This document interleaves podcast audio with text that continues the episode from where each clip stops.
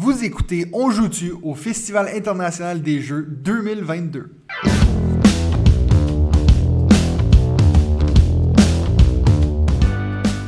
Salut tout le monde, bienvenue au deuxième épisode de euh, On joue-tu à Cannes, Festival des jeux 2022. Euh, on va vous parler de notre première journée publique, donc ouvert au public. Donc hier c'était la journée ouverte à, à la presse. Aujourd'hui il y a eu un peu plus de monde quand même, on va se le dire. Euh, on va aussi faire un petit retour sur la soirée des prototypes hier parce que après avoir euh, enregistré euh, le podcast d'hier soir, on est tout de suite parti pour aller à la soirée du off qu'ils appellent, ce qui est de... Ça commence à 22h, ça finit à 3-4 heures du matin. Nous, on n'est pas resté jusque-là, mais bref, on va vous en parler dans une seconde. Comme hier, je suis accompagné de mon cher ami David. Comment ça va, David? Salut, bah ça va bien. J'ai un peu les, les, pieds qui, les pieds qui chauffent là, parce qu'on a quand même pas mal marché. En fait, on a, on a un peu l'impression de, de, de, tourner en rond dans une immense halle, et puis en, en guettant euh, les, les, tables libres pour pouvoir tester des jeux. Alors, c'est vrai qu'il y avait plus de monde euh, que hier, hein, comme tu l'as dit, c'était ouais. ouvert au public, mais ça allait encore. Moi, je m'attendais vraiment à à des files d'attente pour pouvoir jouer. Alors peut-être que certains jeux étaient, ont été pris d'assaut. On n'a pas trop fait attention. Nous, on a pas mal, on a pas mal bougé. On a aussi eu accès à, à certaines, ouais. euh, pas exclusivités, mais, mais presque. Donc euh, voilà, plutôt, plutôt bien. Et ce sera intéressant de voir aussi, parce que là, le week-end arrive et c'est possible que le, ouais. le, les familles, même si on avait déjà pas mal, hein, donc euh, c'était plutôt cool aussi de voir tout l'espace euh, enfant et famille bien, bien remplie avec plein de, de, jeunes têtes blondes en train de, de, jouer à des jeux de société, ça, ça fait plaisir. Ouais. Euh, on, on, enregistre ce podcast un petit peu plus tôt qu'hier parce qu'on a une autre vidéo de prévu. Bon, pas, c est, c est, ça, c'est pas une vidéo, mais après, on a une vidéo de prévu. J'en ai parlé sur la page Facebook. On en a glissé un mot hier. En fait, on va faire une vidéo en live ce soir euh, sur la chaîne YouTube de nos amis euh, Les Hauts Plateaux. Euh, pour ceux qui ne connaissent pas, c'est une boutique de jeux à Bulle qui ont aussi une chaîne YouTube. On les a retrouvés ici, on s'entend très bien avec eux. Et puis, ils ont trouvé un concept très, très original que je trouvais euh, qui pourrait être assez, euh, ouais, assez cool. En fait, le, le stand Matago offre des mystery box qu'ils appellent. Offre, offre. Offre, offre à un prix de offre... 50 euros. sais, comme quand tu offres un cadeau mais que tu veux quelque chose en retour. Donc, euh, pour 50 euros, tu achètes une boîte qui a des jeux Matago à l'intérieur qui ont une valeur minimum de 100 euros qui peut aller jusqu'à 200 euros. On s'est dit ça pourrait être cool d'acheter trois de ces boîtes-là. Inquiétez-vous pas, moi j'en ai pas acheté une, c'est David qui l'a acheté. Donc, on va avoir trois de ces boîtes-là qu'on va ouvrir sur la vidéo live et puis on va voir qui a eu la meilleure boîte. Euh, on croise les doigts que c'est la nôtre. On a essayé de peser la boîte. Elle a l'air assez lourde. Donc, on se dit peut-être un Beyond the Sun et un Everdell, pourquoi pas. oh, ça, serait trop beau, je crois. Euh, ne rêvons pas trop, mais pourquoi pas. Et puis, au pire, si les jeux ne nous intéressent pas, on ira les revendre demain oui, euh, au festival. On va se faire un stand, on joue dessus. On va vendre des jeux le double du prix. Donc, si ça vous intéresse de voir cette vidéo-là, ça sera à 21h, bien sûr, heure Europe. Euh, sur la chaîne Néo Plateau. Si vous voulez le lien directement, vous pouvez y aller sur, euh, sur, notre page Facebook. Vous allez avoir le lien qui vous mène directement vers cette vidéo YouTube-là. Puis au pire, il y aura le, le replay, bien entendu. Oui, bien sûr. Euh, donc, aujourd'hui, on va euh, vous parler de les jeux qu'on a testés aujourd'hui. On, on, a eu l'impression d'en avoir testé plus que quand on regarde nos, nos, nos applications de jeux. Euh, mais juste avant ça, est-ce que tu voulais glisser un mot sur les prototypes qu'on a testés hier? Les prototypes qu'on a testés hier, oui, alors c'était assez sympa de se, de se de, de balader dans cette immense halle de, de Protolab avec un nombre incalculable de, de tables et, et, chaises en plastique. Ouais. Euh, sur les tables, on retrouvait de nombreux prototypes, alors qu'il y avait vraiment des, des avancées très diverses. Hein. Certains, -hmm. c'était euh, voilà, deux bouts de feuilles euh, crayonnés avec euh, quelques pions, et d'autres c'était déjà des prototypes bien avancés. Alors c'est vrai que je serais un peu embêté pour citer des, des noms de jeux qu'on a, ouais, qu'on a testés, mais on a testé quoi Trois jeux je crois. Alors trois jeux, ouais. Trois jeux qui étaient plutôt assez intéressants. Deux qui, comme disait l'auteur, euh, sont des, euh, des bacs à sable. Donc c'est des jeux qui ont un bon potentiel, mais où il faut encore beaucoup, euh, beaucoup travailler. Ouais. Il n'y a pas encore d'éditeur, donc c'est des jeux qui peuvent vraiment grandement évolué. Puis qui ont beaucoup de modules qui, exemple, Voilà, ils disaient ça, on peut le rajouter si l'éditeur veut. Donc, c'est des choses qui sont vraiment à un niveau pas encore avancé. Ouais. euh. Il a, il a tellement d'idées pour faire évoluer ses jeux que je pense qu'il va falloir effectivement qu'à un moment il arrête euh, les idées Ouais. et puis qu'il puisse vraiment euh, bah, améliorer tout ce qui est euh, qualité du jeu. Mais il y, a, il y a un bon potentiel. Il y en a un d'ailleurs où c'était un, un roll and write avec un plateau commun. Donc on devait euh, créer un peu des, des terrains sur un seul. Donc c'était bien parce qu'il y avait beaucoup d'interactions. Ouais. On se bloquait, alors on n'était pas toujours euh, sûr de, de nos choix parce que voilà, on jouait aussi euh, dans une ambiance bien particulière sans, sans non plus euh, se, se creuser trop la tête. Mais voilà, le concept était plutôt intéressant d'avoir une feuille finalement commune dans laquelle on devait euh, crayonner euh, chacun, euh, chacun pour soi pour essayer d'optimiser nos, nos pauses. Donc voilà, Ouais. plutôt pas mal. Et puis le troisième, le troisième jeu, C'était Biome. ouais. Qui s'appelait. Biome, ouais. Alors là, c'était le plus avancé Ouais. euh, qui va prochainement euh, sortir. Bah, tu vas peut-être nous dire un mot parce que tu connais aussi les, les auteurs. Donc, c'est pas les auteurs, les éditeurs, c'est la, la boîte Subverti, qui sont des jeux majoritairement faits en France. Euh, et donc, c'est un jeu qui, va, qui nous disait qu'il allait bientôt être sur euh, Ul, Ul- je sais jamais comment Ulule. prononcer. Ulule, Ulule. exactement. Donc, c'est aussi du financement participatif. Euh, pour ceux qui suivent ma chaîne, vous avez déjà vu, j'ai parlé de euh, euh, Dictopia que j'avais découvert au Festival de Vichy. Ben là, c'est leur nouveau prototype. C'est vraiment une toute petite, euh, boîte de jeu. Euh, donc, Biome, c'est un jeu qui était assez intéressant. Euh, C'était très avancé au niveau surtout du gameplay, disons. Il reste encore à peaufiner le- les illustrations et tout. Moi, j'ai joué sur un- juste un bout de carton. il n'y avait même pas d'illustration. Mais c'était assez, euh, assez cool, c'est vraiment facile. Tu prends un, pion et il y a quatre cartes qui sont posées sur la table et quatre pions d'une différente euh, valeur. On est vraiment dans la thématique de la Terre qui semble être un peu la mode ces temps-ci avec les Ark Nova, avec les, euh, les Earth, les, jeux comme ça. Donc, très simple, on prenait un pion et euh, la carte qui était en dessous, si en prenant le pion, ça, nous créait dans notre planète une séquence particulière qui est celle qui était dessous sur la carte, on pourrait prendre cette carte-là avec les points qu'il y a. Euh, c'est vraiment pas plus compliqué que ça. Moi, c'est ces genres de jeux-là que on dirait que j'ai l'impression que de plus en plus j'aime bien. C'est ces jeux qui sont pas trop compliqués. Tu peux vraiment vite euh, expliquer les règles en 6-7 minutes.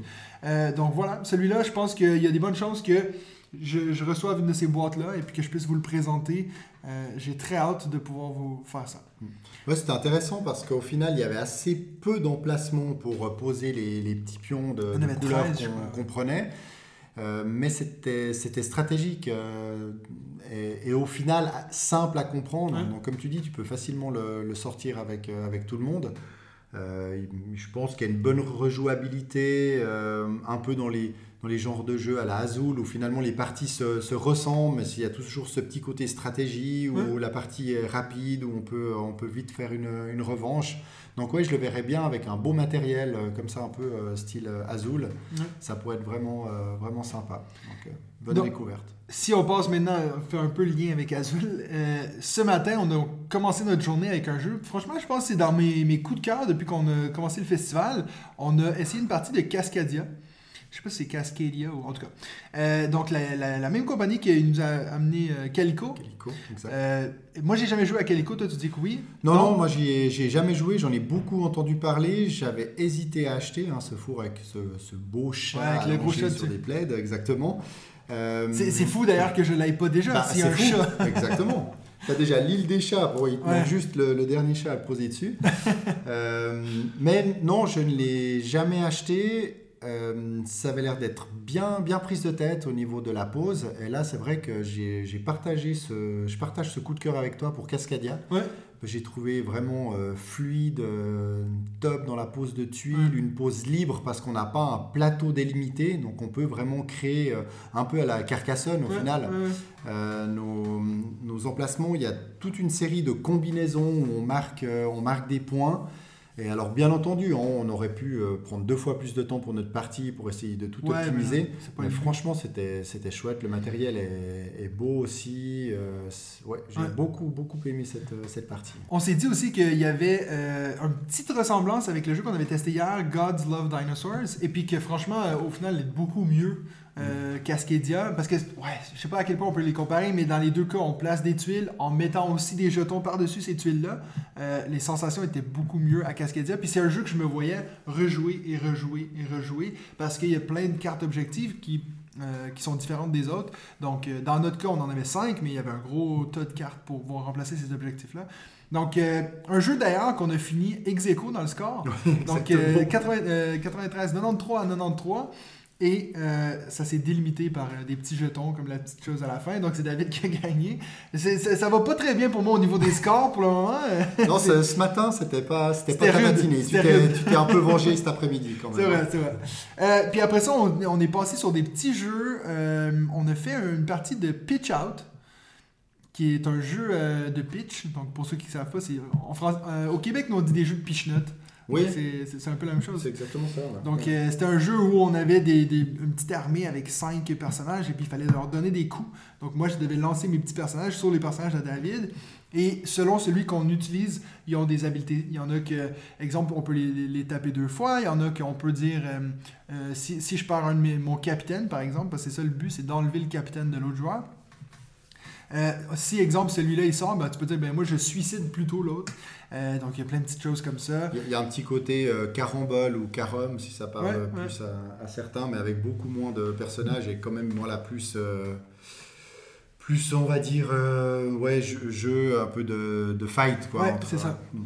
Et puis, donc, on a fait celui-là, et puis tout de suite après, on a fait Fish and Chips. je te laisse l'expliquer, celui-là. Alors Fish and Chips, c'est un peu dans le même, euh, dans le même esprit. Alors on, ne glisse pas des, pièces, mais on les lance. Donc c'est des, jetons de poker euh, qu'on lance. On devait essayer de viser, de tomber dans un... Euh, on a une sorte de plage. Hein, la plage, la basse mer, la haute mer, où on a un crabe, un poisson, une pieuvre, etc. représentés dessus. Nous, on a une certaine distance on a X jetons dans les mains et on doit les jeter à tour de rôle en essayant de viser bah, soit la zone euh, plage, soit la euh, basse mer, soit la haute mer, en essayant d'être majoritaire dans ces espaces-là ainsi que sur euh, le crabe, le poisson et la pieuvre avec des jetons de valeur de 1, 2 ou 3. Donc voilà, on, lançait nos, jetons les uns après les autres. Allez, qu'est-ce qu'on va dire, 1 sur 2, voire 2 sur 3 finissaient en dehors du plateau, euh, hors de la table, etc. Donc tout ce qui est hors, euh, ben, forcément ne compte pas. Donc voilà, on a fait ce, petit jeu, vraiment un petit jeu d'apéro assez, sympa. Moi, je le verrais assez bien posé sur une, table dehors en été. Et puis euh, en buvant, en buvant l'apéro, de pouvoir jouer à ce jeu aussi pour toutes les générations. Donc voilà, j'ai trouvé assez sympathique les deux.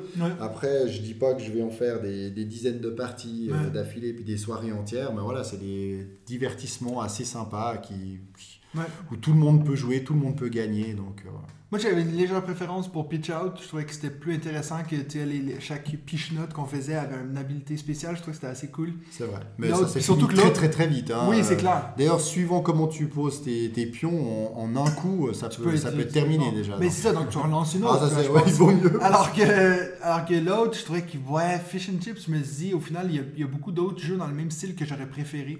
Euh, limite, pourquoi pas l'été, faire un mulki à la place? Ah, c'est sûr. Beaucoup mieux. Euh, mais en tout cas, donc ça c'est pour nos deux petits jeux. Ensuite, on est passé sur un gros prototype. Euh, qu'on a même hésité de se dire est-ce qu'on se lance là-dedans? Parce que ça avait l'air d'être très gros. Le nom, va falloir que tu m'aides David parce que je ne l'ai pas retenu parce que vu que c'est un prototype, on ne peut pas le rentrer dans notre application. Il s'appelait Il Deleris. Il. Ouais, donc ce jeu-là qui nous vient de euh, une compagnie qu'on connaissait pas trop qui s'appelle Bra Games, je crois. Euh, c'est peut-être Bragalong, je sais pas trop. Mais donc, euh, on a fait une partie de ça. c'est un jeu qui est. nous, ça nous a attiré directement, c'est le visuel. il y a un côté très. Pour ceux qui suivent les stories que je mets sur Instagram, vous allez tout de suite reconnaître c'est laquelle. On dirait un, un, vieux, une vieille peinture, on dirait de. Je sais pas, d'une vieille village médiéval. Et puis c'est un jeu coopératif où il y a un dragon qui essaie de brûler le village. Et puis donc, toi, tu vas essayer de prendre les derniers villageois qui restent dans ce village-là pour montrer ta bravoure et puis d'essayer de, vaincre ce dragon-là. Donc, euh, c'est un jeu que tu dois jouer en 9 tours. Et puis, à, la fin de ces 9 tours-là, tu dois avoir un niveau de bravoure qui soit plus haut que le niveau de peur causé par le dragon. Euh, il y a des gens sur notre Discord, quand j'ai parlé de ce jeu-là, qui m'ont demandé ça ressemble à quoi comme jeu? Ça ressemble à Andorre? Ça ressemble à... En fait, je sais pas. Est-ce que toi, tu as quelque chose qui peut nous aider à essayer de... Parce que je me dis, pour un jeu coopératif, alors c'était très difficile. On a d'ailleurs Mhm. perdu, lamentablement. Ouais, pas, mais pas beaucoup, hein. 3, ouais, 3 points. Donc, euh, sur, euh, sur une partie à 75 points. Ouais, on a fait 72, je crois, 72, donc on est- on n'était pas loin. Après, non comparé, alors je suis pas le gros spécialiste des, Des- des des jeux, jeux, ouais. coopératifs, donc je saurais pas, euh, je saurais pas à qui le, le Ouais. comparer. Mais on a du placement d'ouvriers. On a, ce- ce Ouais. fait de, on a, des, on a 6 ou 7 ouvriers dans une partie que nous, on se partage. Donc, c'est un peu trois, euh, trois actions chaque. Euh, on se place sur un... on- Ça peut être, exemple, une, une action, tu places un ouvrier pour éteindre les feux dans un quartier. Ça peut être euh, d'ajouter de la nourriture euh, dans l'entrepôt. Donc, il y a plein de différentes actions comme ça. Mais c'est vrai que j'essaie de penser, est-ce que je connais des jeux coop à placement d'ouvriers? À... Ouais, je sais pas en fait. Ben, c'est vrai, ce que, ce que déjà ben, j'ai bien aimé dans le, dans le pitch, c'est que tous les, tous les habitants, ou presque, se réfugient avec nous. euh, Les- les hauts conseils, voilà, ouais. haut conseil. On, on va se réfugier dans, euh, bah, dans une, une- un baraquement, en fait, pour euh, bah, s'éloigner du, du feu et du dragon. Et puis, en fait, notre, bah, le but, c'est d'envoyer quand même des villageois, donc de les faire sortir pour aller chercher, euh, chercher des ressources, éteindre des feux et des choses comme ça. Donc ça, j'ai j'ai déjà assez bien aimé ce ouais. concept. Mais il n'y en a aucun qui meurt. hein. donc on arrive tous à chaque fois à les, à les récupérer. Et c'est vrai que, alors comme dans tout coopératif, au final, on aurait pu y jouer, euh, y jouer seul, que ce Ouais. jeu tournerait euh, très très bien. Donc je pense qu'à deux, c'est bien. À plus, ça va devenir un petit peu. Il y a forcément un côté un peu leader qui peut se mettre en place, mais, c'est Mais vrai que ce côté, ce côté placement d'ouvriers, avec en plus la possibilité de créer des nouveaux emplacements pour poser de- des Ouais. ouvriers au prochain tour, c'est intéressant. C'est vrai que le tour du dragon, il est assez impressionnant parce qu'il peut faire très mal. hein. Il Mhm. peut brûler jusqu'à 6 emplacements, euh, voire peut-être Ouais. plus. Il me semble que là on avait 6 au Tout maximum. Donc ça nous brûle des emplacements qu'on va devoir après, bien sûr, éteindre pour pouvoir les récupérer parce Ouais. qu'il peut nous, il, il peut brûler des zones qui sont importantes pour nous, ou des zones où on, on aimerait poser des ouvriers. Donc c'est vrai que c'était un, un très bon jeu collaboratif Ouais.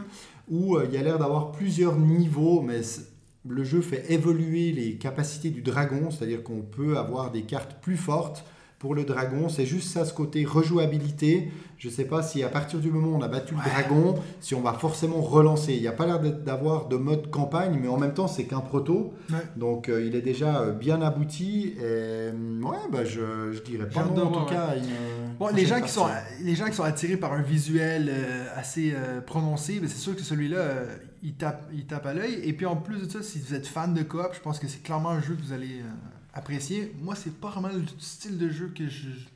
Comme tu dis, hein, moi j'ai l'impression que si on avait gagné, j'aurais dit ok, c'est bon, on a fait le tour. Ouais. Euh, mais après, ça c'est que notre opinion sur un prototype qui est pas encore sorti. Donc à voir. Mais donc euh, voilà pour le premier jeu, je vais pas reprononcer le nom parce que je vais le massacrer. Mais euh, ensuite, euh, avec Ideleris. Ideleris.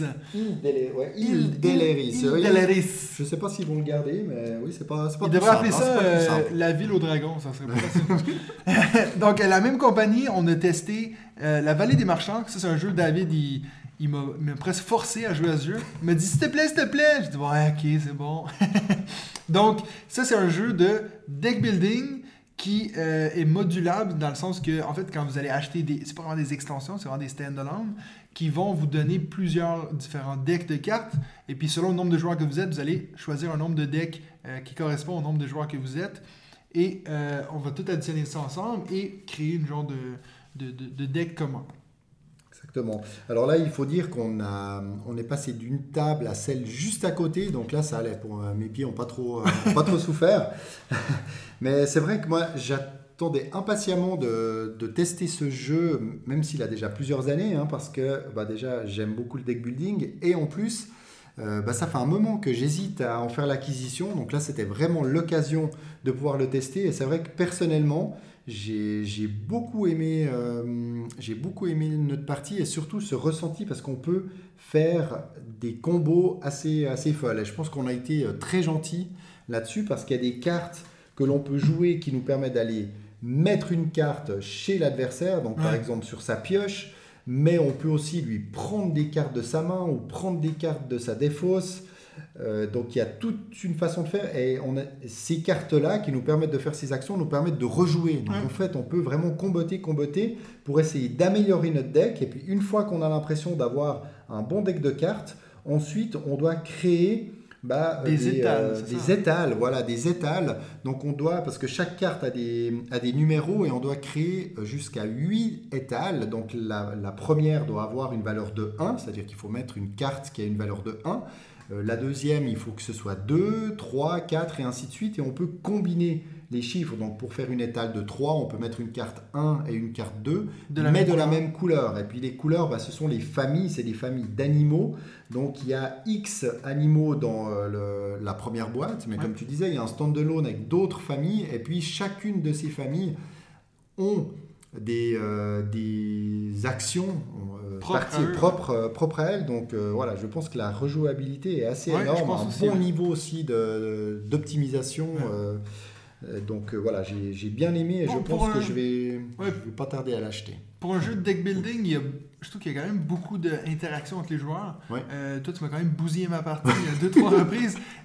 Il y a, sur tous mes cartes que j'avais, à deux reprises, David est venu piocher dans ma main puis il a pris ma meilleure carte à chaque fois. Donc, euh, c'est vrai que. Et je t'ai donné beaucoup de mes cartes euh, pourries de 1 et, les autres, je les ai, je les ai quasiment toutes. Euh, mhm banni, donc j'avais plus des grosses cartes en main à la fin. Donc euh, voilà, mon expérience a été un peu nulle à cause de ça, mais c'est vrai que je me disais pourquoi pas, euh, je, ça m'aurait pas dérangé d'en faire une partie, puis je trouve que j'aime bien cette idée de t'achètes un autre deck, tu peux quand même le mélanger avec l'autre, ça va rajouter euh, de la rejouabilité, donc ouais, une belle découverte avec la vallée des marchands. Ensuite, on a pris quand même une petite pause pour manger, et puis... Pas longue, hein, pas longue. Pas longue. et puis on s'est fait le Idavol qui est la deuxième extension de Nidavellir. C'était un peu mon, ma grosse attente pour ce festival-là quand j'ai vu qu'on pouvait s'inscrire pour tester le prototype parce qu'il n'est pas encore fini. Euh, donc, euh, Idavol, qui est la deuxième extension, qui peut bien sûr se jouer avec Thingvellir si vous avez les, les, deux extensions. C'est une extension qui arrive au mois de novembre, donc euh, pas, on n'est pas prêt de l'avoir en boutique. Mais je peux vous dire que j'ai adoré mon expérience. Euh, je suis pas quelqu'un qui est méga fan de Thingvellir. Euh, c'est un jeu qui. Moi, je trouve que Nidavellir est presque parfait sans extension. Mais celui-ci, je trouve que Idavol rajoute euh, une extension qui est beaucoup plus accessible que la, première. La première, au final, on pourrait totalement l'ignorer, alors que là, on n'a pas le choix. Parce qu'en fait, les trois premiers tours de jeu, la deuxième taverne est remplacée par une nouvelle. Euh, en fait, c'est pas des cartes nains, ça va être des cartes avec des dieux, avec des géants avec des animaux mythiques, des choses comme ça, qui auront bien sûr, ah oui, puis des Valkyries aussi. Et toutes ces différentes catégories de cartes vont vous donner des points de différentes façons. Bien sûr, je ne vais pas élaborer là-dessus, euh, mais ça va vraiment changer la façon de jouer. Et vu que tu n'as pas le choix de prendre une de ces cartes-là, ben, ça fait participer à tout le monde dans l'extension. Et puis au final, après les trois premiers tours, on va jouer le reste du jeu normal. Alors, les cartes dieux, certains vont s'activer plus tard, mais le fait de, miser sur ces dieux-là, euh, on va le faire que lors des trois premiers tours. Ça fait aussi que, vu qu'on a des cartes à rajouter dans une des tavernes, ça va rajouter un tour de jeu. Euh, donc, ça rallonge un peu la partie. Moi, j'ai vraiment aimé. Euh, j'ai perdu. Bah, moi aussi, encore plus que toi finalement. ouais, donc on a fait une partie à 4 et puis je me suis fait battre. Ça me fait toujours mal quand je pars à Nidavellir. Mais comme j'expliquais à David, moi je suis très fort à Nidavellir, mais à 3 joueurs. Parce que ça change vraiment la partie quand on joue à 4 ou à 5. Donc voilà, qu'est-ce que t'en as pensé toi qui n'es pas un grand, grand euh, accro de, de Nidavellir? Ouais, c'était la première fois en plus que je l'avais entre les mains, donc j'ai joué que sur BGA à, à Nidavellir. Donc c'est vrai qu'il y avait quelques manipulations euh, qui sont automatiques habituellement pour moi. Donc euh, voilà, il a fallu que je me mette un peu dedans. Euh, écoute, moi j'ai beaucoup, j'aime ce jeu. Euh, c'est vrai que je l'ai pas, mais je l'ai toujours bien aimé. Là, ça m'a confirmé que finalement, parce que je craignais, mais cette, cette impression d'automatisation du calcul des scores, etc., est, est pas, est pas gênant en fait de ne pas avoir l'ordinateur qui, le fait, qui le fait pour nous. Euh, ma seule petite fierté, c'est que j'ai peut-être eu le, combo de cartes qui a fait le plus de points, avec 33 Ouais, 33, points, ouais. avec deux cartes, voilà, un dieu, ou je sais plus trop ce que c'était, euh, avec une carte qui... C'était Ah un ogre, parce que j'ai dû, Ouais. un géant, j'ai dû le nourrir avec une autre carte, donc il y a une carte 11, donc ça m'a fait x3, donc ça c'était pas mal. Mais sinon, j'ai fini euh, bon dernier et quatrième. Ce que tu as oublié de dire, c'est que tu es très fort dans les parties à 3. Ouais. Et dès qu'il y a une personne qui sait pas très bien jouer, en plus, euh, tu as l'impression, bah voilà, Ouais. c'est encore plus compliqué. Ah, Donc mais là, je sais pas si donc- tu m'as nuit à cause donc que là, tu- avais un peu tout qui était réuni finalement pour ne, ne pas gagner. Mais voilà, on a joué avec deux, deux autres personnes qui étaient, euh, qui étaient des habitués. Et puis finalement, ça s'est joué plutôt euh, serré au niveau du score. Ouais. Donc euh, c'était une chouette, une chouette partie. voilà. Et puis, on a fini notre journée avec Mille Fiori, qui est... un- fiori. Ah, c'est italien, non? Donc, Mille Fiori. Et donc, c'est un nouveau jeu de Knidia. De Rainer Knizia, exactement, qui d'habitude bah, fait beaucoup de, aussi de petits jeux très efficaces, très simples en règle. Alors là, par contre, c'est une grosse Ouais. boîte. hein. Ouais. Une grosse boîte, c'était chez Schmidt. Schmidt, ouais. donc les mêmes qui font Charlatan de Belcastell. Euh, pour ceux qui connaissent, euh, juste pour vous rappeler qui est Knidia, c'est lui qui a fait Totten, qui a fait euh, Lost City. Donc ça, c'est quand tu faisais des petits jeux. Euh, ben bon, j'en nomme deux, mais il y en a fait énormément. Ça doit être un des, des, plus, des plus productifs dans le monde du jeu. Donc son nouveau jeu, c'est son plus gros que j'ai fait, je crois, en termes de, de complexité, disons. Euh, c'est un jeu qu'on a eu tout de suite peur en voyant sur la boîte. Ça disait 60 à 90 minutes, euh, à 90 minutes. Puis c'est vrai que hum, ça nous a même pas pris 40 minutes, je pense, au final. Ouais, peut-être une quarantaine de minutes, Ouais. euh, sans compter le- les explications, mais... Donc ça, c'est vraiment un jeu à... Ouais, comme tu as dit, de salade de points. C'est ça. C'est t'as plein de différentes façons de faire des points. Exactement. Euh, le visuel est assez euh, attrayant parce que c'est vraiment. euh, On va placer des losanges qui sont euh, transparents de notre couleur sur l'action qu'on fait. Donc à la fin de la partie, on a vraiment comme un plateau rempli de, de, de- de petits. On dirait presque des vitraux. Euh, et puis c'est un jeu où euh, tu vois, on va faire des centaines de points. On a fini, c'est quoi, 100, 183 à 150. euh, ouais, un truc, ouais, quelque chose comme ça. exactement, alors, des fois, en un tour, moi, je faisais un point, et puis David en faisait 30, puis là, je me disais, mais je vais jamais le rattraper, puis le tour d'après, j'en ai fait 50. Donc, c'est vraiment, on, on avance vraiment, vraiment vite. Euh, c'est le genre de jeu qu'on s'est dit à la fin. Après, c'est vrai que dans le festival, c'est toujours la même chose. C'est quelque chose que je me rends compte de plus en plus. C'est vraiment un luxe d'avoir quelqu'un qui t'explique le jeu correctement. Euh, je je suis pas en train de dire qu'ils font pas du bon boulot. Je sais que c'est très compliqué, puis ils les connaissent pas tout à 100%, mais c'est vrai que à mi-chemin dans la partie, quand on dit Ah ouais, mais ça, finalement, ça t'a rap- rapporté le double du point, des points, c'est vrai que ça change ton expérience du jeu, mais c'est un des jeux que je me suis dit à la fin, ça, je serais, je serais vraiment chaud à en refaire une. Mhm. Je, me, je me suis pas arrêté à dire Ouais, c'est pas pour moi, Euh, alors qu'on a vu des gens partir de la table dire Ouais, c'est n'importe quoi. Mais non, moi j'ai bien aimé, je te laisse en parler, David. Ouais, moi j'ai beaucoup apprécié. Je pense qu'à 3-4, ça doit rajouter, parce qu'il y avait encore énormément d'emplacements libres sur ce- cet immense plateau. Ce qui est, ce qui est cool, c'est qu'il est réparti en. Il est séparé en quoi? En 5, Cinq, six 6 familles, ouais. emplacements différents. Et puis un système de draft de cartes. Donc au début, on a chacun 5 petites cartes, on en choisit une, on les retourne les deux en même temps. Et on passe ensuite les cartes restantes à son adversaire et ainsi de suite. Et en fait, chaque carte nous indique dans quelle zone et sur quel type de- d'emplacement on peut mettre Ouais. notre petit jeton. Donc c'est comme si vous preniez, je parlais déjà avant euh, Azul au niveau du matériel, mais c'est comme si vous aviez aussi des cartes qui vous indiquaient euh, dans quelle zone vous, euh, vous pouviez euh, mettre justement des, des- des Ouais. jetons de Azul, mais sur un Azul puissance, puissance 4. Ouais. Et c'est vrai que ça, c'est vraiment sympa parce qu'il y a aussi des combos à faire, parce que suivant où vous mettez, alors on va pas venir dans toutes, euh, dans toutes les combinaisons possibles, mais suivant ce que vous faites, bah, vous avez la possibilité de faire une action gratuite, et cette action gratuite, bah, elle est dans un, dans un champ, euh, un, un champ de, de cartes, Un genre de cimetière des cartes qui ont pas été de, cartes qui n'ont pas été utilisées, plus quelques-unes du début. Euh, et puis bah là, on peut encore en jouer une gratuite et on risque, grâce à cette action gratuite, de pouvoir encore jouer une action gratuite, etc. etc. Ça Donc vrai que peut, aller, ça. ouais, ça peut aller très très vite. Et moi, c'est typiquement euh, le genre de jeu que, que j'aime faire et que je sais que j'aurais pas de peine à, à partager. Euh, Alors c'est un jeu, euh, on va pas dire que c'est un jeu expert, hein, parce que certains disaient Non. ouh moi mon Un cerveau bon jeu a fumé. initié. Voilà, un bon jeu initié. Ouais. Certains ont dit qu'ils ont le cerveau qui a fumé. Alors je pense que voilà, ça dépend tout aussi si on cherche à optimiser chaque Ouais. pause. C'est pas tout à fait notre cas dans, Mais dans le cadre du festival, mais moi j'ai pris beaucoup de plaisir à y jouer. C'est ce qu'on disait par, par après quand on en parlait, c'est que oui, il y a 1000 actions presque possibles sur le plateau, mais en même temps, vu que tu es, restreint par les 5 cartes qui deviennent 4, qui deviennent 3, tu toujours, donc, t'as toujours de moins en moins d'options. C'est-à-dire qu'au final, oui, euh, c'est sûr que si on t'explique les règles tout d'un coup, c'est un peu la catastrophe, mais quand tu regardes, ok, ben j'ai 4 choix, ça c'est nul, ça c'est nul, il m'en reste 2, tu as choisi une des deux. Donc, euh, c'est vrai que ça, je trouve que c'est assez, c'est pas mal. En fait, c'est qu'on restreint une possibilité qui est, qui est, qui est beaucoup plus grande que ce qu'on a. Donc ça, c'était Mille Fiorier, Euh, un jeu que j'ai assez aimé. Euh, je sais pas si je vais sauter dessus pour l'acheter, mais c'est sûr que comme je dis, si quelqu'un me dit, hey, on fait une partie de ça, je vais pas être contre.